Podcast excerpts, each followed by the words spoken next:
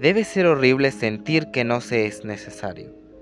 Ana Frank fue una niña alemana con ascendencia judía, mundialmente conocida gracias a su diario, el diario de Ana Frank, la edición de su diario íntimo en donde relató los casi dos años y medio que pasó ocultándose con su familia, su padre, Otto Frank, su madre, Edith Frank, y su hermana Margot Frank.